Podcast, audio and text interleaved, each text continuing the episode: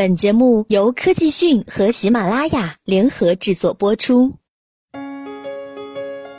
据经济之声天下财经报道，一年春运又将来临，回家成为了游子最动心的词。交通运输部发布的数据显示，二零一七年春运全国旅客发送量将达到近三十亿人次。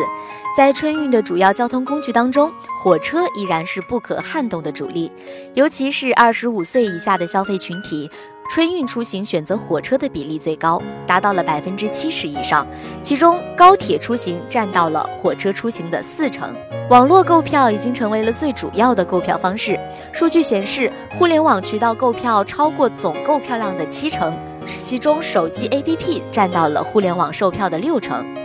如果说高铁是连接回家路途的大动脉，大巴则更多的覆盖了短途旅行。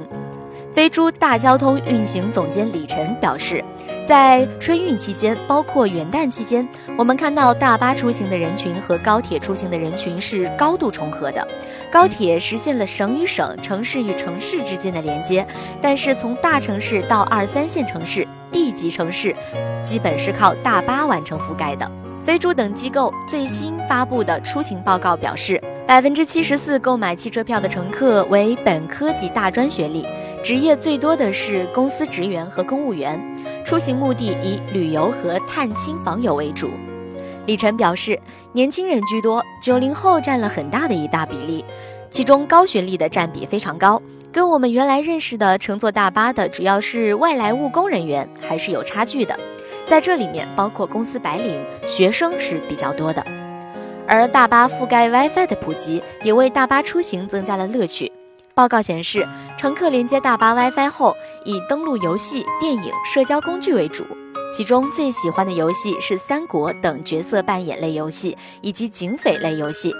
电影方面，《使徒行者》《机器战警》等情节紧张、视觉冲击效果好的影片更受欢迎。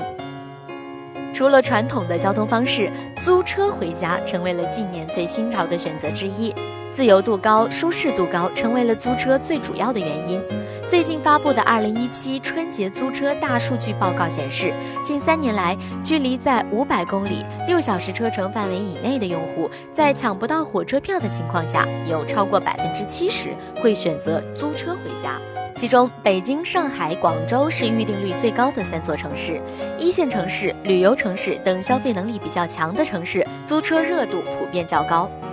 报告还显示，与平时相比，春节租车的显著特点是，人们从一二线城市向三四线城市流动，越来越多的人到三亚、海口、昆明等旅游城市过暖年的趋势明显。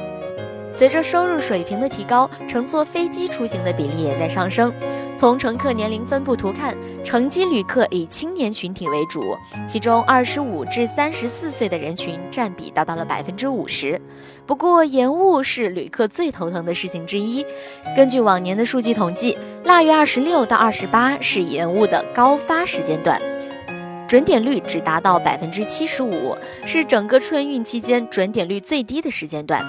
准点率最高的时间段呢，则是在大年三十儿到初一，准点率高达百分之九十二。还没有购买机票的旅客，也可以恰当的选择出行时间。好了，更多资讯请关注科技讯。